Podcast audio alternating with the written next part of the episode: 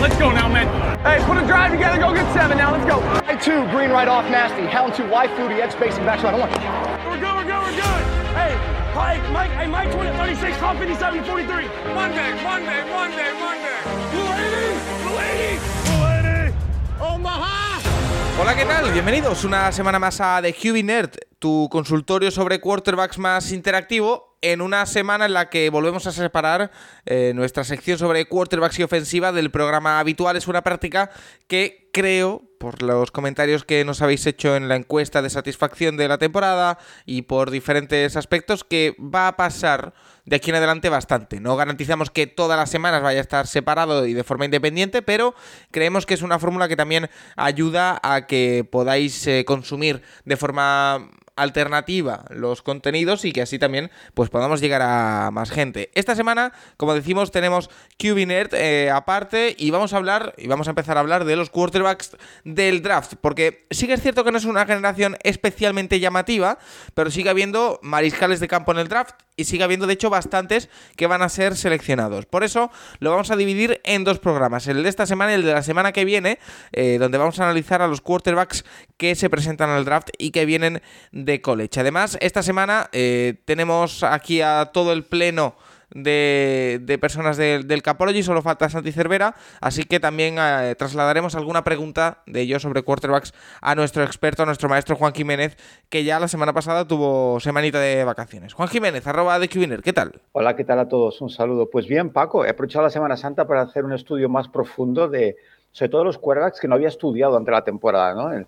Sabes que veo muchos partidos eh, durante la temporada de, de college y NFL, pero es imposible ver a todo el mundo. Entonces ha sido pues esto, un fin de semana ideal para ver a todos esos jugadores, para hacerme una mejor idea de, las posibilidades que pueden tener y lo que pueden encontrar los equipos en, estos nuevos talentos ¿eh? que, van, a estar en el, en el draft disponibles para, para, los equipos de la NFL. Y así a bote pronto, ¿sigues con la misma sensación que tenías antes? ¿Ha cambiado algo después de analizar más en profundidad a los jugadores? Eh, ¿Sigues pensando que la generación es muy mala? Eh, es, es, una generación que en principio no, no, tiene el talento. Yo creo que el mejor jugador en teoría de, de ¿no? de, de, esta generación no es ni mucho menos, ni el cuarto ni el quinto quizás de, otras temporadas. Pero, pero Paco, lo hablamos la semana pasada, hace dos semanas, de que es que igual que, que una estrella de college no te asegura que vayas a una estrella a la NFL, eh, quién sabe, quién sabe, ¿no? Eh, eh, tú estabas convencido de que habría alguna sorpresa, eh, yo no lo dudo tampoco, podría ser.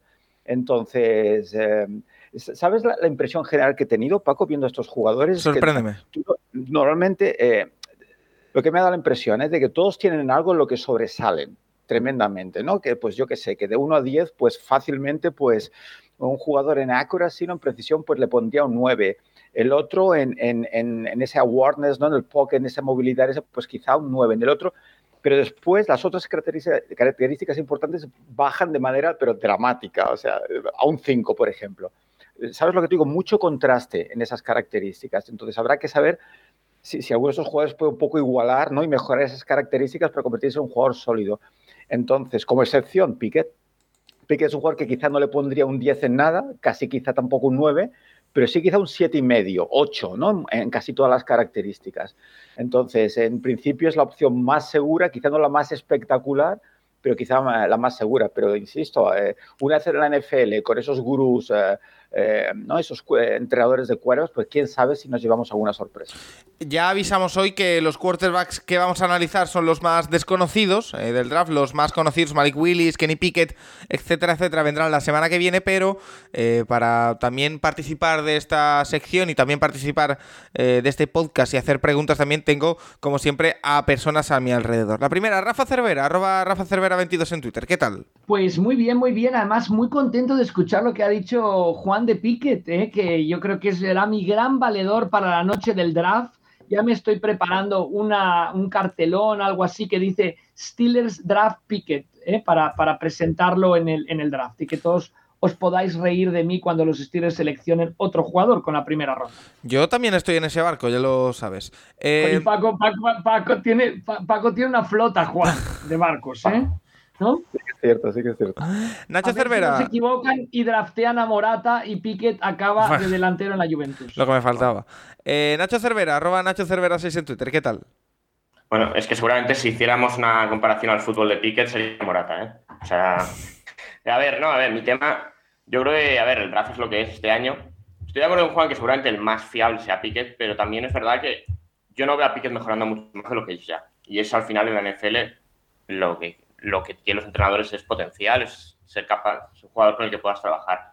Pero bueno, vamos a ver. Eh, es un draft interesante, a ver cuántos salen en primera ronda, luego a ver cómo va cayendo el resto, pero bueno, los que vamos a hablar hoy son, yo creo, todos jugadores de tercer día y que bueno, eh, algunos se hará un hueco durante un tiempo, como, como pudo pasar en su momento con Minshu, como ha podido pasar con otros, pero, pero es imposible que algunos de ellos, eh, pues, o incluso no hagan roster o, que estén poco tiempo en la liga. Pero bueno, vamos a ver, algo interesante, alguna universidad grande y, y a ver, a ver a ver qué tal. Y también para hablar de quarterbacks, por supuesto, Santiago Tomás y arroba el box de Tomás. ¿Y qué tal? Pues bien, con muchas ganas, la verdad. Y hoy es verdad que vamos a hablar un poco del día de los peores cubis, por así decirlo, de este draft, pero tengo ganas porque hay un par de nombres que a mí por lo menos me resultan bastante interesantes, la verdad. Yo creo que viendo lo que he visto en la lista, en el guion que nos ha preparado Juan y conociendo un poquito tus eh, gustos, hay alguno que sí que, de hecho, me dijiste el otro día que te apetecía bastante. Así que vamos a divertirnos. Pero lo primero es que, Juan, eh, me he guardado una noticia sobre quarterbacks de esta semana que me apetece comentar contigo. Y es que eh, ha habido una renovación gigante eh, en Las Vegas Riders después del fichaje de Davante Adams.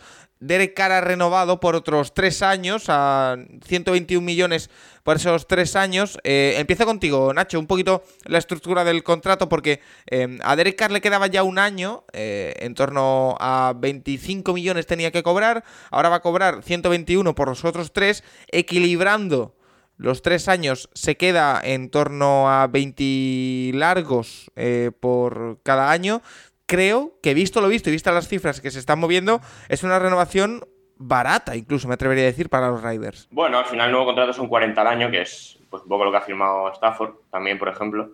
A ver, el tema es que eh, le han dado la, la cláusula esta de, no, de para vetar traspasos también, como tiene Cousins, como, como Wilson en su momento y demás.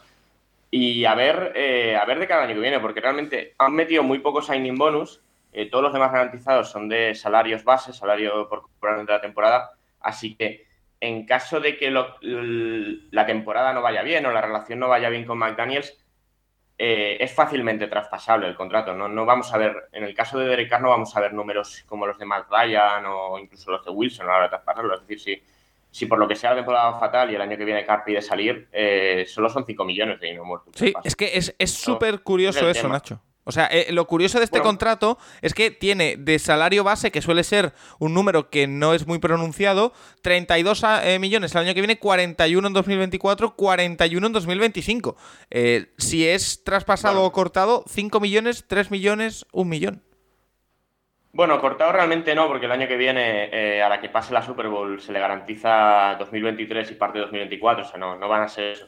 Cortarlo es imposible. Al final, obviamente, por mucho que Carpo tenga temporada lamentable, sigue, seguiría teniendo un valor a la hora de traspasarlo, pero eh, esto era así, o sea, realmente eh, Carr tenía un año de contrato, ahora tiene uno más tres, realmente, o sea, que si por lo que sea la temporada con McDaniels acaban fatal, que no, no creo, pero si puede pasar, eh, es fácil, o sea, no es un tema, no es, no es difícil traspasar a Carr, ni para los Raiders asumir el cap hit de, del contrato si se va, ni para otro equipo asumirlo, así que, eh, bueno, yo creo que para los Raiders está bien, pero hay que tener esto, o sea, que, que, si por lo que sea va mal el tema, el año que viene Carr es posiblemente traspasado.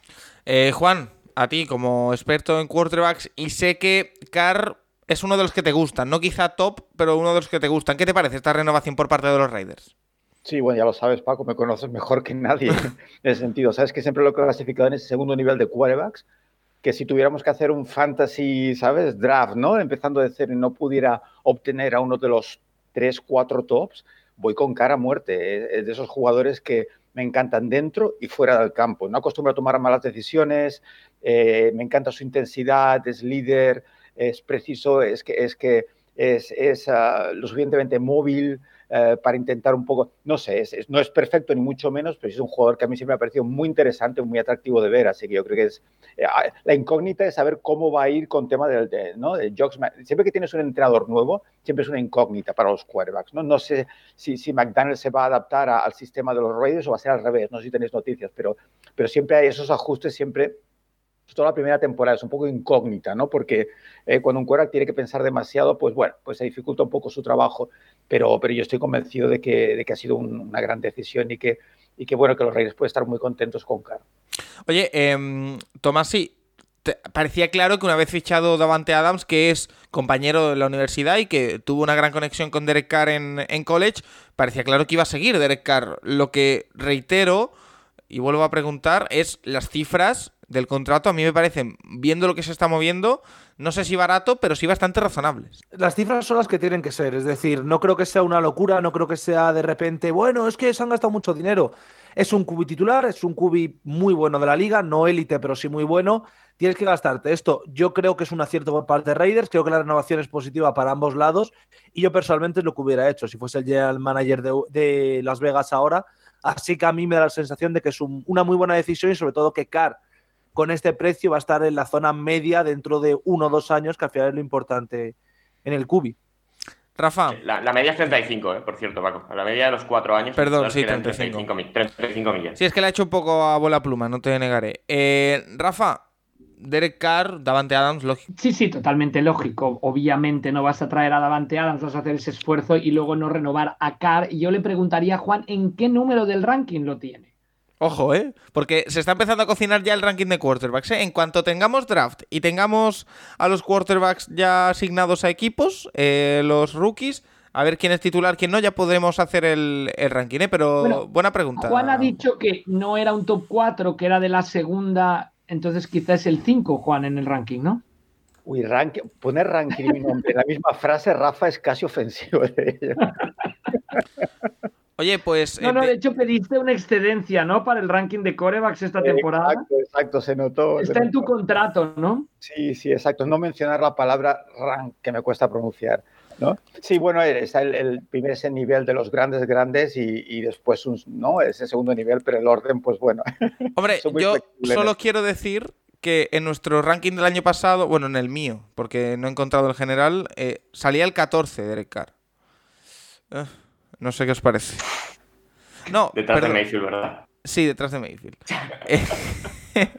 muy bien, muy bien. Pero bueno, ¿qué le, vamos a hacer? Golpe muy bajo, Paco. No, no, Nacho siempre está pendiente para poder dar algún palito. Ah, mira, lo tengo aquí. Eh, Derek Carr nos salía el número 11. Por detrás de Deshaun Watson, de Joe Burrow, Tannehill, Herbert, Prescott. Bueno, podría estar ahí. Em, oye, eh, Juan, antes de ir a analizar los quarterbacks que tenemos en el próximo draft, eh, me interesa también hablar con el resto de contertulios, si es que lo queréis llamar así, em, el hecho del draft en general con los quarterbacks. Porque em, hay muchas alternativas posibles, eh, parece que el primer quarterback no está muy claro de dónde puede salir, pero eso a la vez añade mucha incógnita al draft, porque tenemos en el puesto 6 a Carolina, que no se sabe si está jugando al despiste o si de verdad quiere un quarterback. En el número 5 y en el 7, que yo tengo esa corazonada, los Giants a ver qué hacen. Tenemos en el 8 Atlanta, que muchos mock draft le dan un quarterback. Tenemos en el 9 a Seattle, que si no se mueve es otra opción. Eh, los Saints en el 16. Eh, ¿Tú cómo lo ves? Yo un desperdicio. Esta temporada es un desperdicio. Es, que lo es, es que cuántas veces hemos visto esos grandes jugadores de college, todo el mundo emocionado y después quedan en nada, porque sabemos que quedan en nada. Eh, eh, de seis grandes nombres, dos triunfan. Entonces, eh, insisto, tengo mucha ilusión por ver si hay alguna posible sorpresa y no lo descarto, pero es que tirar una ronda, primera ronda, porque necesitas un quarterback en una, en una temporada, en un draft que no hay quarterback, a mí me parece un desperdicio. personalmente, no sé, eh, ya os digo, yo soy muy fan de Pickett en el sentido de que es el, el más eh, NFL ready, pero, pero, pero, pero, pero, pero, pero, cuidado, ¿no? Eh, escoger un quarterback cualquiera porque necesitas quarterback es que no es el momento, creo yo, Paco. Em, Rafa, tú que también lo has ido siguiendo poco a poco, ¿cuál es tu sentimiento con respecto a eso? Quiero decir, Eh, yo, creo que es, que es muy interesante y de hecho en, varios, varios estudios que he estado siguiendo, el de Peterson, por ejemplo, eh, tiene los cinco corebacks. Está claro que los cinco corebacks del año pasado eran diferentes que los cinco corebacks de este año, pero los tienen bastante similares en cuanto al ranking, no, no en el mock draft, ¿no? sino en el ranking de potencial de los jugadores, cosa que me pareció bastante curiosa. O sea que no, no tenemos un favorito claro o, las características de cada uno son tan diferentes, ¿no? Hablan de techos, de suelos, de cosas así que habla Montoro, que no sé si es, estamos hablando de, ¿no? De, geología o de qué, pero, pero, pero es muy interesante que, cada uno tenga unas características diferentes y, que vamos a ver quién acierta. Pero yo creo que alguien acertará, alguien acertará y alguien fallará, obviamente, y yo creo que acabaremos teniendo sorpresas más de aquí a tres años, hablaremos de sorpresas positivas de los corebacks que se presentan a este draft. Yo creo que además eh, estos quarterbacks juegan con la ventaja, no sé si llamarlo ventaja, de que no hay muchas expectativas puestas en ellos. Por lo tanto, eh, oye, todo lo que hagan será, será bienvenido. Eso también hace que de principio Puede que no tengan la confianza que han tenido otros quarterbacks otros años por parte de los equipos, pero oye, a poco yo sigo diciendo que va a haber alguna sorpresa. De aquí a tres años diremos, oye, este era buenísimo y no lo mira, supimos mira, Paco, perdón, profundizando lo que te decía, o sea, el PFF tiene a Malik Willis el 30 como jugador, ¿eh? Overall. Hablamos de, Big Board, ¿no? Sí, Exacto, de Big Board. claro, claro. A Sam Howell el 34. Em, después eh, a Desmond uh, Reader de Cincinnati. ¿Reader Juan o Ryder? Reader, ¿no? Reader, ¿no? Sí, la, doble D, eh, Rafa hace que la... La CI, vale. Desmond Reader el 41, Kenny Pickett el 42. Eh, entonces eh, lo veo todo como muy, muy lo que te decía, como muy, muy igualado. Y Matt Corral el 53. O sea que estos cinco corebacks, que, obviamente en el draft pasado los cinco corebacks estaban del 1 al 15, ahora están entre el 30 y el 53, pero no deja de ser muy interesante, yo creo, y que va a haber movimientos y que algún equipo se la va a jugar, quizá con más de un coreback en primera ronda. Y Rafa, y, respetando la opinión de todo el mundo, ¿no? Por eso además me, encanta, porque todos tenemos un punto de vista y hay que respetar todo, ¿no? Pero, pero es que, en definitiva, es eso, todos tenemos una opinión. El único analista que he escuchado eh, para el draft es Chris Sims. Y no porque esté de acuerdo con él, sino porque ha jugado a la posición, lo que siempre os digo, quiero ir exjugadores que hablan de jugadores, eh, gente con experiencia y, ponía a Corral como el número uno de los quarterbacks de este, ¿sabes? Digo, ¿qué qué? Entonces, bueno, pues... El, año pasado ponía Mont el 3, creo, ¿eh? Sí, sí, le encantaba Mont, o sea... Ya, no, pero, pero, esto digo, pero Nacho, no, lo digo con, ¿sabes? Respectivamente, porque, porque él hace su análisis, pues yo me equivoco, tú te equivocas, todos nos equivocamos. este lo digo, que, digo por su experiencia, que me gusta oírlo, pero me sorprendió que a Corral lo tuviera el primero. Pero bueno, es su, es su opinión, o sea, que, que a partir de aquí, pues bueno, que, que creo que es interesante que cada uno pues, pues vea a los jugadores y, decida qué es lo que le gusta o no y después pues es divertido ver si lo acertamos o, Pero... Así como el año pasado Tarzán era el número uno, seguro, digamos, o sea, todos lo teníamos claro. Yo, creo que ahora depende mucho de la, de la, de lo que quiera cada, o sea, que, que las características son tan diferentes y tienen todos puntos muy fuertes y puntos muy débiles, eh, muy claros. Yo, yo, creo que es muy, muy interesante, porque si yo soy un equipo de NFL, quiero un tipo Willis, quiero un tipo Corral, quiero, bueno, no, no sé, está, yo creo que es muy, muy interesante, ¿no?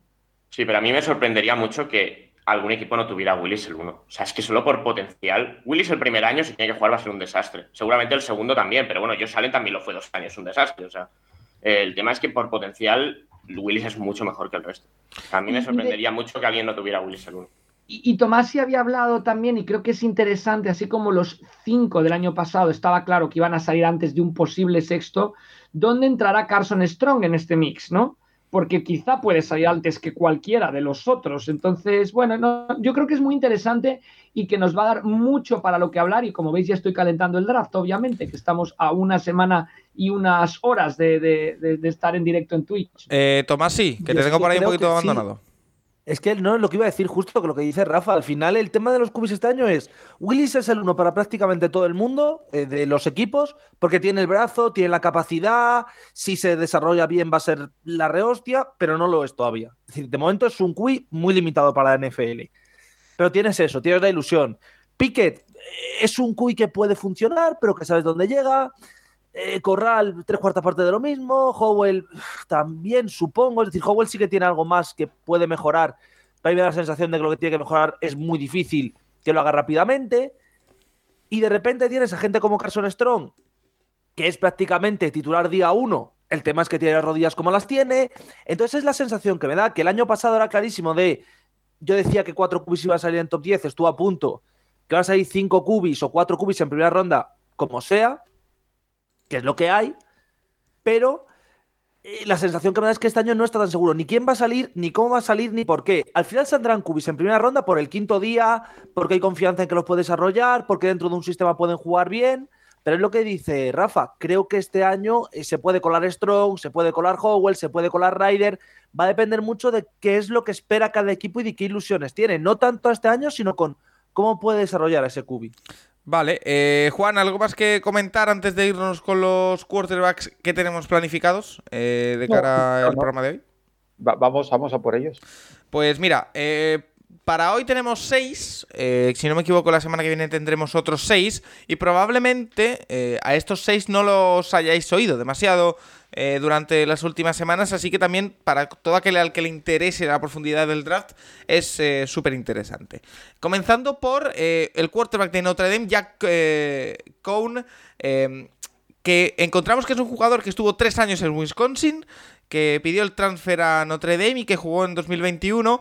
Eh, jugó 13 partidos con un 65,5% de acierto en pase, 3.000 yardas, 25 eh, touchdowns, 7 intercepciones. Eh, no está nada mal los números, después de 3 años en Wisconsin, los que en el último sí jugó 14 partidos, pero igualmente pidió ese, ese transfer, Juan. Sí, seguro, bueno, Rafa, que es muy fan de muy fan también de los Badgers. Así que, eh, eh, ¿te acuerdas de con Graham Mertz, no? Aquel, no que, creo recordar que fue por lesión de Cohn que acabó jugando Graham Mertz aquel primer partido y, parecía el mejor quarterback del mundo. Fue un partido increíble y, bueno, Jack Cohn acabó saliendo, pidió el transfer. Mertz quedó en nada, horroroso, horroroso en Wisconsin.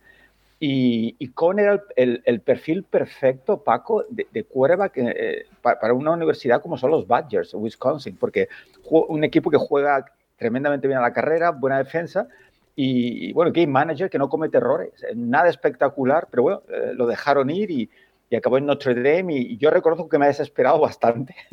Sabes que Notre Dame es mi universidad, es la que sigo, he visto todos los partidos y si bien eh, es cierto de que es eso, que toma buenas decisiones, que no te va a perder el partido, pero, pero bueno, eh, sus características son muy claras, Paco.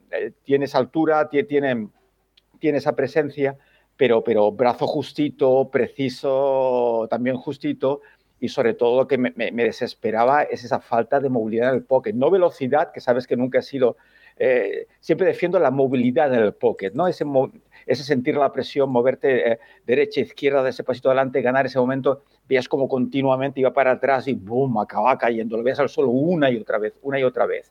Entonces, pues eso, un, un talento muy justito, por brazo, por movilidad, Así que dudo que salga del draft. Pero bueno, es uno de esos jugadores que, que, bueno, que, que, en college pues ha sido interesante seguir y quién sabe si al final tiene una oportunidad en algún equipo de la NFL. Em, eh, Rafa, por alusiones, eh, de Notre Dame, no sé si lo has podido ver demasiado esta temporada y si tienes opinión al respecto. No, yo creo que siempre, como dice, dice Juan, un, jugador que sabe manejar el partido, que sabe controlar el game manager, yo me parece que no es vamos, yo, yo lo veo, yo estoy muy optimista de cara a este draft. Yo lo veo muy bien. Obviamente no va a salir el primer día, no va a salir el segundo día, pero yo es uno de los jugadores que si tengo opción, ¿por qué no? En el, en el último día. Vale, eh, Tomás y Nacho, sabéis que si tenéis algo que decir, por supuesto, meted escuchar, que no hay ningún tipo de problema. Eh, Para mí es un cubi de tercer día como una catedral, que otros años no saldría, y es que a mí me parece que es súper limitado. Es decir, el tío es, cumple la, característica de Cubi de Notre Dame. Buen chaval, trabajador, se esfuerza, etcétera, etcétera. Como Cubi es que es súper limitado. Es decir, el tío más o menos se maneja bien en el pocket y toma alguna decisión que tú dices, coño, ha leído bien. Pero es que no improvisa bien, no pasa en profundo ni de coña, porque es que no pasa en profundo porque no tiene brazo. Eh, es como muy limitado. ocurre lo mismo que el último que salió del draft de Notre Dame, que al final acaba haciendo roster porque es un cubi suplente, cubi 3 que te sirve, pero, es que me parece súper, súper limitado. Lo que jugó Ian Book, pobre con los Saints. Pero bueno, Ian Book fue cuarta ronda, ¿eh? No, yo creo que va a salir drafteado. Yo, creo que aún va a salir drafteado porque al final alguien le va a tener arriba. Como, no, este chaval es que sabe tal, pero me da mucha pereza como. ronda. Algo así, sexta, quinta, algo así. Vale, eh, siguiente nombre, Juan, que tenemos apuntado y que tenemos en la lista. Eh, es un quarterback que ha estado jugando en Iowa State, Brock Purdy, eh, que bueno, ha jugado los cuatro años en, Iowa State desde su año freshman y en la última temporada eh, completó el 71% de sus pases, que no está nada, nada mal. 3.188 eh, yardas, 19 eh, touchdowns, 8 intercepciones. Los números ahí no son demasiado halagüeños. ¿Qué te dice este quarterback? Pues me dice que Brock Purdy es lo que yo califico un quarterback de los de antes, Paco. ¿Sabes? De antes porque es emocionante y desesperante a la vez. Por eso es de los de antes. Es muy divertido ver en college, es muy divertido porque es un jugador muy intenso, eh, de esos jugadores que hacen bueno, eh, jugadas increíbles y, que te pierden el partido del solo. Es, eh, además, son de estos quarterbacks que tengo la oportunidad de ver los varios partidos y es que sus tomas de decisiones que son horrorosas. O sea, perder el partido él solo una estupidez en el último ese drive, eh, cuando se juega un primero 10, un pase que no tiene por qué, es, que no hay ningún motivo. Entonces, eh, eh, no es muy alto, 6-1 es justito, ya sabes que me gustan más altos para la NFL por el tema del pocket y tal. El movilidad, pues bueno, la justita, se mueve bien, no tiene un gran brazo y ya te digo, sobre todo sus tomas de decisiones. Estudiando vídeo, además se ve continuamente la típica jugada donde va corriendo a la derecha y lanza al centro. ¿Sabes aquello que digo siempre de eh, ¿no? across his body? O sea, lanzar hacia el lado contrario. Donde, y claro, o sea, diciendo, sudando, sudando y dónde va con ese balón.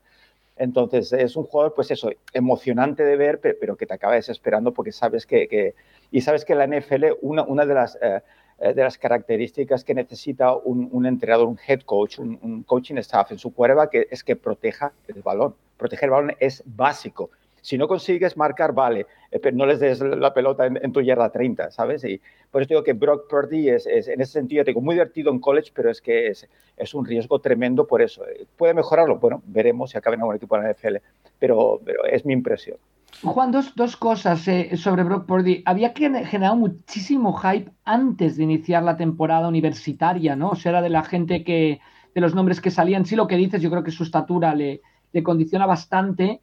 Y mm, la otra pregunta es, sería, utilizando la palabra en inglés, coachable, o sea, ¿crees que podrían sacar mucho más de él en la NFL o, no? Es, decir, un producto en bruto para salir también en el tercer día o hasta en el segundo, ¿crees que podría ser interesante? Rafa, lo suyo sería conocerlo, pero ¿sabes qué pasa? Esta siempre, ha sido mi opinión. Eh, no, es verdad, el, el, tema de coachable que dice Rafa es que además es muy cierto. Hay jugadores que que puedes trabajar, puedes insistir, puedes... Pero eh, lo de la toma de decisiones es que es, un, es un poco como, Mayfield, ¿no? Eh, Paco, eh, ese forzar ese balón, va con tu carácter, ese carácter que, que, precisamente es, eso, es un gran pro, una característica tremenda tuya, es, la que te acaba hundiendo al final. Entonces, el querer hacer demasiado es lo que hunde a muchos de estos jugadores, porque hace que, que, en ciertos partidos pues, se conviertan en estrellas y en high school pues, que sea un jugador increíble, pero según van subiendo la dificultad de esas defensas, esos riesgos acaban en, unas consecuencias terribles. Entonces, si ya en college, ¿no? Pues tiende a tomar estas decisiones, pues en NFL, pues con eh, esos riesgos acaban, pues como van a acabar. Entonces, claro, no lo descarto, Rafa. Decir que a mí lo que, lo que me fascina de este chico es un poco lo que le veía a Josh Allen cuando llegó a la, a la NFL. No se pueden comparar porque el físico de Josh Allen es, privilegiado, está clarísimo pero es una capacidad de liderazgo que dices, uy, pues, pues que quizá, pero bueno, Baker Mayfield también tiene capacidad de liderazgo, ¿no? Pero el hecho de decir, oye, mm, me la, no, me, no, me, la juego obviamente con mi primera selección, pero ¿por qué no? ¿no? Ya, bueno, sigo muy emocionado, como veis, con los corebacks del draft. El, el, tema con Purdy, eh, comentáis antes, eh, su temporada 2019 es muy buena, la de su año sophomore se hablaba muy bien de, él de cara a lo que hubiera sido el draft pasado, pero ya la temporada 2020 fue, fue bastante justita. A Iowa State fue muy bien, pero él ya no tanto. Y este año ha sido más de lo mismo. Y, a ver, seguramente se ha drafteado, eh, porque no ha tenido una mala carrera universitaria, bueno, un poco lo que dice Rafa en tema de, bueno, tema de vestuario puede, puede aportar, pero, bueno, no, creo no yo no creo que un equipo con él vaya vaya a jugar o que vaya a sentarse algún día como titular. Ningún. Siguiente nombre. Ya, ya no además, el usuario, eh, yo, yo, me refiero sobre todo al liderazgo sobre el terreno del juego, que, que son pocos eh, los, los, que de verdad lo tienen, de los que de verdad arrastran. Parece que este chico tiene algo especial ahí, pero bueno, nada más. Ya me callo y os dejo hablar. Perdón que estoy interviniendo demasiado. No, no, si se trata de eso, Tomasi. Yo estoy totalmente de acuerdo con lo que ha dicho Rafa en prácticamente todo, es decir, lo de la toma, lo del liderazgo, lo de la capacidad, lo de que el tío, lo que ha dicho antes también Juan, de que es que es, un colgado, es decir, tiene unas decisiones que es yo esta jugada la voy a hacer y la voy a sacar porque no hacía falta, no es necesario. Fumble. Yo sí creo que sea un cubi coachable, creo que sí es un cubi de NFL. Es decir, Purdy, si hubiera salido, que no podía, en 2019 al draft, hubiera estado mucho más arriba porque hizo un temporadón. Las dos últimas temporadas son malas. Iowa State no es que sea el programa más emocionante del mundo de ver. Es mejor que Iowa, pero no por mucho. Eh, Purdy es un buen cubi. Es decir, es un, es tío de tercera ronda porque necesita ser coacheado hasta, el infinito prácticamente, sobre todo para que deje de ser un, cañón sin ningún tipo de miedo que no tiene el mejor brazo del mundo, pero el tío lanza. Entonces, a mí me da esa sensación. Creo que Purdy sí es un cubi entrenable y yo le tengo más encima que mucha gente porque creo que si se le entrena bien, puede ser realmente bueno. De acuerdo. Eh, siguiente nombre. Eh, de este, eh, Juan, debo reconocer que he buscado información y no he encontrado demasiada. Cole Kelly, de Southeastern, Louisiana. he visto que estuvo en Arkansas dos años, pero no he encontrado números suyos. Es un poco desconocido, al menos en redes. Sí, y precisamente ha sido una pequeña sorpresa, digo pequeña, a la hora de estudiar vídeo, porque básicamente Paco lo, que está haciendo estos días, eh, me gusta ver highlights y partidos. Highlights porque tienes la oportunidad de ver eh, eh, muchas repeticiones, ¿no? Y puedes observar su mecánica de lanzamiento continuamente, ¿no? De forma que en un partido sabes que hay entregas al running back, bueno, mucha más variedad. Pero claro, los highlights solo te, encuentras con lo mejor, con lo cual no, es, suficiente para evaluar, ¿no? Pero para la mecánica sí. Y después sí, partidos enteros. Entonces, lo estuve viendo contra Florida A&M y contra Nichols. Y, la verdad es que me sorprendió porque diferenciaría dos partes es un juego. De cintura para, para arriba, eh, lo que me desespera y es una pena es, 6-7 de altura, es altísimo. Y, la pena es que lanza con el codo muy bajo, Paco. Eh, claro, al, ser tan alto no le penaliza tanto, pero que es una pena si ese codo estuviera más alto, es que sería prácticamente imposible de bloquear esos pases a línea de scrimmage. Eh, bueno, pero eso, eso es trabajable, ¿no? Eh, sí, pero esto, Paco, lo hemos hablado muchas veces. Tú cuando llevas ya que 5, 6, 7, 8 años lanzando de la misma manera, eh, no voy a decir que es imposible, odio la palabra imposible, pero es muy difícil, es muy difícil eh, corregir esa mecánica. Ya sabes que también, recuerdo haberlo comentado muchas veces, yo prefiero coger a un chaval que empieza de cero prácticamente, que no ya tiene el vicio de haber lanzado muchas veces, porque es muy difícil corregirlo. Entonces, pero sí que me sorprendió mucho, pues eso, cómo se mueve el pocket, cómo siente la presión, cómo busca sus opciones y de hecho de cintura para abajo es que me gusta mucho cómo se mueve. El problema es que es algo lento, es su footwork, ¿no? Es algo lento. Pero, pero ya te digo, me, gustaba mucho, he estado viendo, pues buscaba running, cómo lanzar ese post, ese slant y, y, eso no, parece perder demasiada... Eh, presión bajo presión. No sé, la verdad es que me ha gustado bastante, me ha gustado bastante. Ya digo que no lo conocía tampoco, es eso, South Louisiana, no los he visto ni de broma esta temporada, pero dentro de, de, de, estos quarterbacks, viendo su mecánica, pues, pues eh, no está nada mal y en su toma de decisiones, así que, que no sé, eh, puestos a tomar riesgos, no sé, ¿sabes si sería una buena opción? no, no, me parece, no lo descarto. ¿Alguien más de los que estáis aquí ha visto a Cole Kelly o pasamos al siguiente? Eh, yo no, pero el tema, a ver, lo único, ha estado seis años en universidad, o sea, tres en Arkansas y tres en Southeastern, Louisiana. Tiene la edad, por ejemplo, de Sam Darnold, y Darnold lleva cuatro años en la NFL. Y es lo único que yo creo que de cara a la NFL es complicado sacarle mucho. Ha jugado en una universidad muy, muy pequeña. Eso, en Arkansas apenas jugó. Yo, este, yo creo que este sí que se va a O sea, yo creo que a lo mejor estará en algún técnica, pero no, no creo que no creo que salga drafteo. Sí, lo que dices tú, Nacho, quizá la experiencia es lo que le da un, ¿no? ese, eh, algo de ventaja. Pero eh, todos estos quarterbacks que estamos comentando esta semana, eh, lo que tienen es eso, que juegan en universidades pequeñas y eso siempre es un factor más a tener en cuenta, ¿no? La, oposición que tienen, las armas, vale, no son las mismas que en, las top, universidades top, pero es que la complejidad y la velocidad de las defensas no es la que, se, la que tienen universidades de, las mejores universidades y mucho menos en la NFL. Así que, pero ocurre con todos estos quarterbacks, es un factor a tener en cuenta, claro. De acuerdo, pues vamos con el siguiente. Este nombre sí que yo ya lo he escuchado en el proceso pre-draft. De los cuatro que llevamos, este sí me suena. Y de hecho he escuchado hablar bastantes cosas buenas de él. Eh, Bailey Zappe, de Western Kentucky, un jugador que, eh, según los datos que tengo aquí delante, en su última temporada ha hecho 475 pases de 686, es decir, un 70% casi, 5.967 yardas, 62 touchdowns, 11 intercepciones. Es, es, muy engañoso esto de Paco. Ahora lo hablamos, pero es muy engañoso. Vale. Juan, ¿qué me tienes que decir de Zape? Bueno, primero, ¿es Zape o Zape o cómo va? Eh, Yo creo que es Sapi. Creo que es Za- Sapi. Zapi, vale. Sapi, Sapi. Sí, bueno, en inglés acordaos que, que la Z nunca es Z. eh, para que, para que Zapi. Z tiene que ser TH, sería Zapi. Pero bueno, que es igual que estos nombres eh, a saber, ¿no? Como, pero, mira, estuve eh, estudiando sobre todo contra Michigan State y Florida Atlantic. Y bueno, es un jugador, lo primero que te llama la atención es que tiene un release rapidísimo. Saca el balón muy, muy rápido, muy rápido. Es muy- lo encontré que era muy preciso, sale muy preciso, coloca muy el balón y sobre todo me encantó que es muy valiente, eh, coloca esos pases muy rápidos en slants y posts, esos pases adentro entre las costuras sin ningún tipo de problema. Eh, es muy atrevido, muy decidido y me gustó mucho. Eh, cosas que no me gustaron, Paco, pues primero, que lanza con el codo muy bajo y es solo un 6-0-6-1, o sea, el codo demasiado bajo, sin duda. La pelota tendría que ser mucho más alta, es algo que da mucho miedo.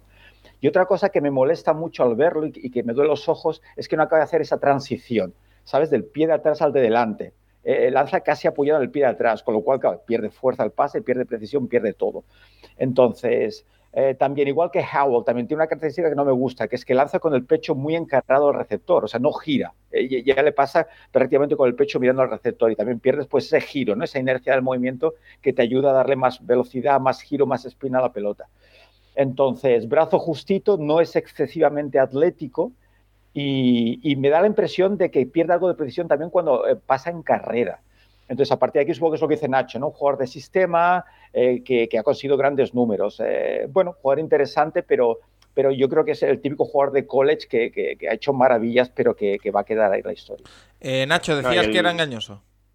Sí, el tema es que yo a Zappe, a Zappe sí que lo me puse a ver porque un tío que ha hecho casi 6.000 yardas y 62 touchdowns, pues aunque sea en Western Kentucky, pero es que te vas a mirarlo y en el equipo tiene dos, tenía este año dos receptores, eh, Esther que se presenta al draft, que no creo que salga drafteado porque el chico es muy bajito, y otro que se llama Tinsley, que se ha ido a Penn State, que es que abusaban. O sea, de verdad, eh, no hay un cornerback que los pudiera defender. O sea, uno ha hecho 17 touchdowns y el otro 14. O sea, entre los dos tienen la mitad de touchdowns que ha lanzado eh, Zappe este año y, y se nota, se nota que la, la competición contra la que juegan estos dos no, no es la que toca y, y se lo ponía muy fácil. O sea, en este sentido, eso, de las 6.000 yardas, 2.000 son al mismo jugador, por ejemplo. Y, y bueno, de cada NFL, yo sí que va a salir drafteado en el tercer día, pero y suplente, no mucho brazo, pero bueno, como suplente puede, puede acabar funcionando a la larga, pero, pero bueno, que, que, que, que las 6.000 yardas son bastante engañosas. ¿eh? Tomasi, yo eh, de este sí que me parece que te he escuchado hablar. Sí, de este más he escuchado hablar y mucho. A mí me gusta muchísimo Zape. Todo lo que ha dicho Juan y todo lo que ha dicho Nacho es cierto. Las estadísticas del último año en Western Kentucky no es que sean un poco engañosas, es que literalmente son falsas. Es decir, no tanto por, el, por los jugadores que le rodean, sino porque el sistema es pase, pase, pase, pase y pase. Es una, además, un equipo que tiene receptores, que no tiene mala línea y que el chaval al final pues tiene esas yardas. Es un poco similar a que Kinum tuviera el récord, y creo que todavía lo mantiene, el récord de touchdowns en una carrera en, en, college. Sí, lo tiene, pero por los años que estuvo en college, ¿vale? Es decir, no es por el talento como tal, sino es por la cantidad de años que ha jugado. Con Zappe es justo esto. Muchos números, números muy inflados, pero hay un problema con él, y es que todo lo que han dicho es cierto, y aún así me parece muy buen cubi. En que el tío trabaja mucho, el tío ha demostrado bastante en college, es decir, Western Kentucky no es un sitio fácil donde asentarse, este año se asentó a la perfección, el tema no tiene brazo prácticamente, es decir, yo creo que Zappe es un que a la yarda 50 yo creo que no llega. Es decir, llega, me refiero a un pase fuerte, un pase potente, como llega en un cubi élite. Es un tío que es cubi 2, que puede ser uno en un año de transición, pero no es un cubi 1 como tal. Ahí me da la sensación de que este tío puede salir en segundo día. Porque por producción y porque tiene ese talento que tú dices, si a este tío le meto en un sistema adecuado, me puede jugar titular y no desentonar. No es David Mills, pero se acerca un poco a lo que representaba David Mills el año pasado. A mí Bailey Zappe me gusta mucho y creo que está bastante por encima del, del, resto de los que hablamos hoy, porque el resto de los que hablamos hoy, salvo a Cole Kelly, que es que no lo he visto, sinceramente, El resto creo que están por debajo. Aunque Bailey Zappe quizás tenga menos proyección o pueda ser menos entrenable o le puedas añadir más cosas, pues son cosas que ya no tiene y que ya no va a aprender. Pero Bailey es muy divertido de ver y personalmente ver a Western Kentucky el año pasado solo por Zappe se hacía bastante, bastante disfrutable. Rafa, ¿tú tienes algo que decir de Zappi? Pues a mí me, enca- me encanta el nombre, Paco, imagínate, ¿no? Que acaba triunfando en la NFL, ¿eh? Estaría O bien sea, que hubiera... Que hubiera los no hay- juegos de palabras que se pueden hacer, No el nombre ya engancha por sí solo, me parece que es un gran producto de marketing y que también tiene, tiene algo, siempre estas universidades te da un poco de apuro la competencia que tienen delante, ¿no? De, el, decir cómo va a trasladarse eso a la, a la NFL, pero, pero el, bueno, bien, bien, bien, lo veo bien y vamos, es que de momento llevamos para el segundo día ya 12 corebacks drafteados en este programa. Oye, eh, el siguiente... Pero, ¿En pero Estados bueno, Unidos? re- repito el nombre, tienes un, un, ¿no? A Juan Jiménez le encantaría tener un coreback Tenéis tenéis que reconocer que me he controlado, o sea, no, no he hecho ni un chiste malo, o sea, si, pi- si piensas, o sea, no he hecho ni un chiste contra Pero en, en Estados Unidos no saben, ¿no? Lo que es Zip y Zape.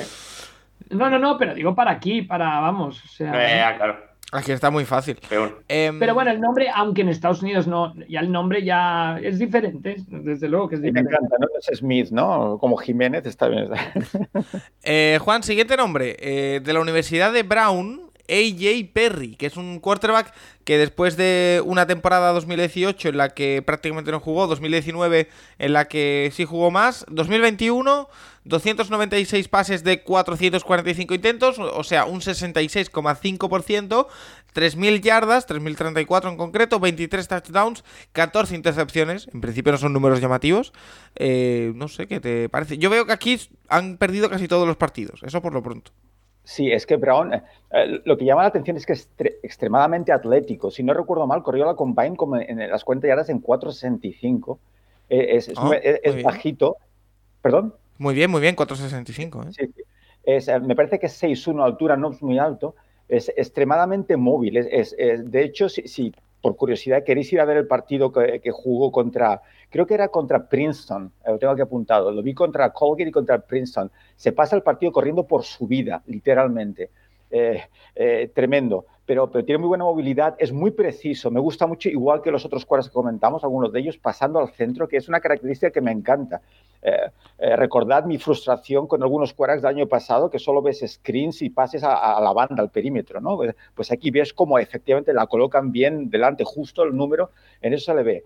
Pero, pero bueno, el release también es algo demasiado bajo y sobre todo lo que, lo que me da la sensación, quizás por pura necesidad, ¿eh? nunca lo sabremos por el tema del coaching que reciben estos equipos tan, tan, ¿no? Pues que son de bajo nivel, pero la sensación es que abandona el pocket demasiado rápido y es algo que me frustra cuando intentas estudiarlo.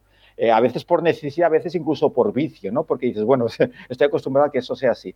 Pero, pero ya digo que, lo veo muy preciso y bueno, eh, está en la lista también como, como una opción que, no creo que llegue a ningún sitio por lo mismo. Es Brown y- y, bueno, el nivel que ha jugado, pero sí que es un jugador interesante por su, por su, a la gente que le gustan, ¿no? Los quarterbacks móviles, sin duda, eh, Brown es uno de ellos. ¿Alguien ha visto algo de AJ Perry? No, siendo de Brown tiene que ser listo el chaval, porque son de la Ivy League, de la, de la división de los listos, de Bar, Princeton, Yale y compañía. Eh, Juan, ¿le ves cambiando de posición? Porque. mm, Pues, eso- pues Nacho, no voy a plantear, es una gran pregunta, es una gran pregunta, porque con esa capacidad atlética y esa inteligencia, pues, pues no me parece ninguna, ninguna absurdidad, eh, Nacho. Mm, Me parece absurdo, ¿no? Yo tengo que decir que solo lo La he visto que no se apelliden Fitzpatrick, no sé. Tomasi. Yo solo lo he visto dos veces. Eh, cuando jugó en Boston College, que esto hace creo que son dos, tres años más o menos que jugó tres partidos sueltos, 2010. y en la, en las Ryan Bowl que jugó este año. No lo hizo del todo mal, pero me da la sensación de que está súper limitado. Y a lo que ha dicho Nacho, no sé si va a cambiar de posición, porque tengo dudas, pero es que el tío es una bestia atlética. Es decir, no solo que fuera el mejor en la combine en cuanto a cifras, que lo fue, es que el tío tiene capacidad para ser muy bueno atléticamente. Ha jugado al baloncesto, además, a cierto nivel, en Brown, pero a cierto nivel. A mí me da la sensación de que este tío puede hacerlo relativamente bien, sobre todo en las conversiones, en situaciones de carrera. Es decir, si pudiera llegar, que no sé si puede llegar, pero a algo tipo Tyson Hill, no sería mala, mala carrera para él, sinceramente, y creo que está ahí cerquita de poder alcanzarlo. Sí. Creo que en la Combine solo le ganó River. de Los quarterbacks. Este año. Pues interesante.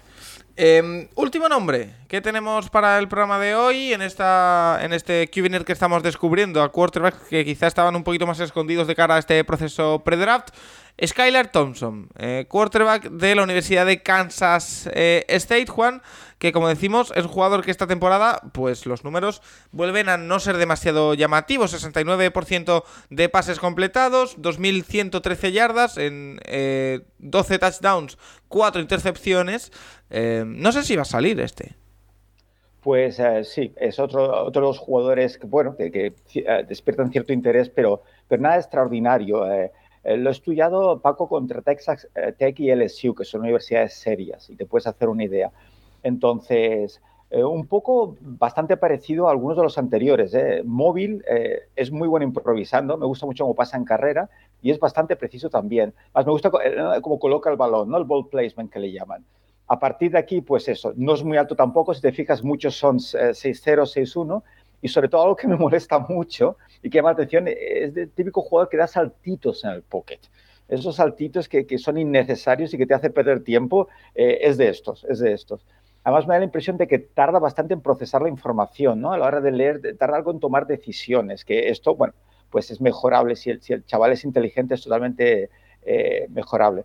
Pero bueno, eh, ya digo que, que, bueno, es un nombre más y, buscando sorpresas, pues bueno, a, a, ver qué puede ocurrir. Insisto, lo mejor es eso, su, su movilidad y, que es preciso. A partir de aquí, todo lo demás ¿no? y los intangibles, pues eh, veremos qué puede, ¿no? qué puede dar de sí eh, Thompson. Vuelvo a lanzarlo ahí encima de la mesa. Skylar Thompson, ¿alguno tiene algo que decir? ¿Le he visto? Por favor, que cambie de posición. Es decir, los chicos de route running le tienen como que puede pasar el slot. Yo personalmente, lo poco que he visto, porque no es que sea yo muy fan de Kansas State, lo poco que he visto de él, yo es que le probaría de running back. De running back y de equipos especiales. Es decir, el pavo cuando tiene que correr, en plan últimas yardas, el chaval le echa mucho esfuerzo, es verdad. Y luego en equipos especiales, cuando ha tenido que ser, porque claro, lo pusieron los chicos en la guía y yo lo miré un poco, cuando ha tenido que hacer de equipos especiales, no lo hace del todo mal. Pero es que como Kubi es tan jodidamente limitado, es decir, no pasa bien porque no pasa bien. Le cuesta mucho leer muchas veces. Ha mejorado, eso sí, pero para mí sigue siendo súper limitado. Entonces, si le pones en otra posición que no sea de Kubi, yo creo que a lo mejor puede hacer roster o puede esforzarse tal, pero a mí personalmente ponerle como Kubi no me parece que tenga nivel NFL. Es más, no me parece que tenga nivel ni para ligas tipo XFL, tal. Me parece que no tiene nivel de Kubi, sinceramente. Eh, Nacho. Son seis años en college también. ¿eh? Son seis años también. Oye, yo te, yo te digo una cosa. Yo te digo una cosa. ¿Llegará a la NFL o no?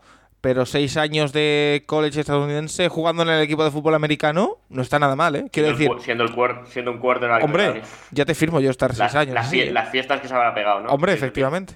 Paco, Paco esto lo hubiera acabado con su carrera, pero no, no deportiva, sino profesional. No, yo... Seis años de coreback en Kansas State, Paco, tú no, lo, tú no los hubieras aguantado. no, no, no, no, Bueno, pandemia de por medio también. Claro. ¿eh?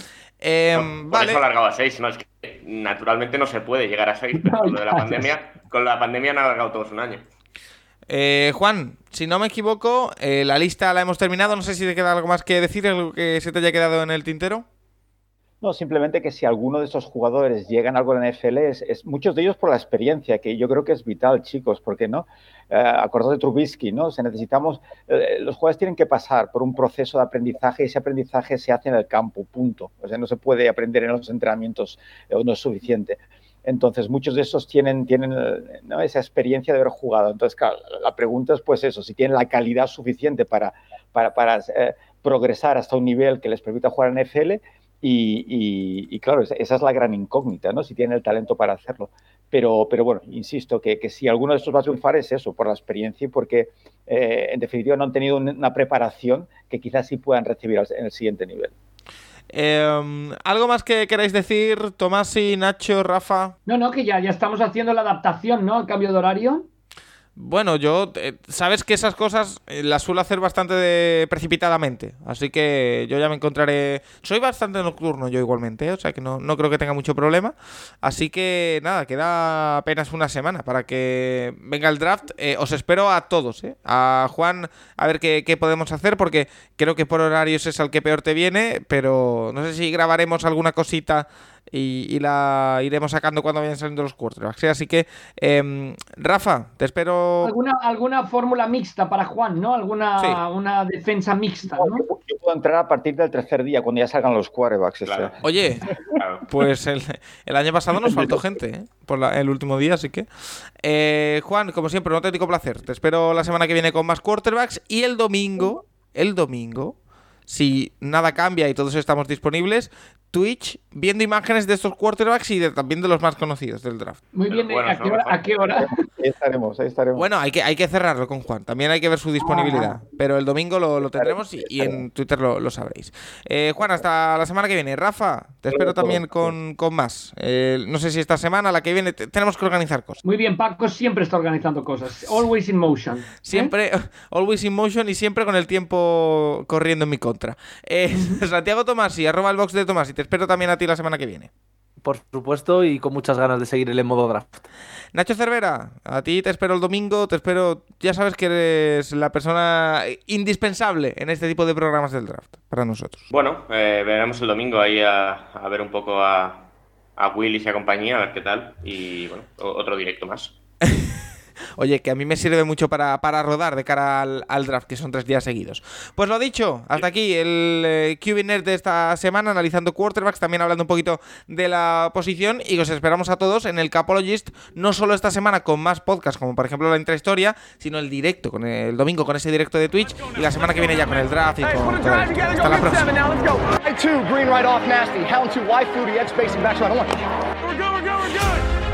Hi, Mike, hey, Mike 20, 36, top 57, 43. Monday. bag, one bag, one bag, one. Blue 80, Blue 80, Blue 80. Omaha!